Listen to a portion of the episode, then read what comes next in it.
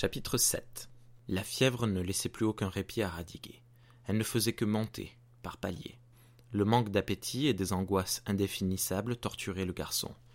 Un médecin, soupçonnant une typhoïde, le fit transporter dans une clinique de la rue Piccini. Le mal s'aggravait, et le cœur de Radiguet, du fait de sa forte fièvre, s'était terriblement affaibli. Le 9 décembre, le jeune homme, remuant des lèvres fendillées par la fièvre, déclara à Cocteau Écoute, il se passe une chose terrible. Dans trois jours, je vais être fusillé par les soldats de Dieu. Cocteau, qui se sentait étouffé des larmes, essaya de persuader Radiguet du contraire, en inventant des renseignements médicaux.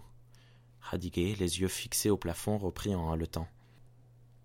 Tes renseignements ne sont pas aussi exacts que les miens. L'ordre m'a été donné. J'ai entendu l'ordre. Il sombra bientôt dans l'inconscience. Il remuait la bouche, appelait Cocteau, posait les yeux sur ses parents ou sur le dos de ses mains avec une expression de surprise. Il mourut trois jours plus tard.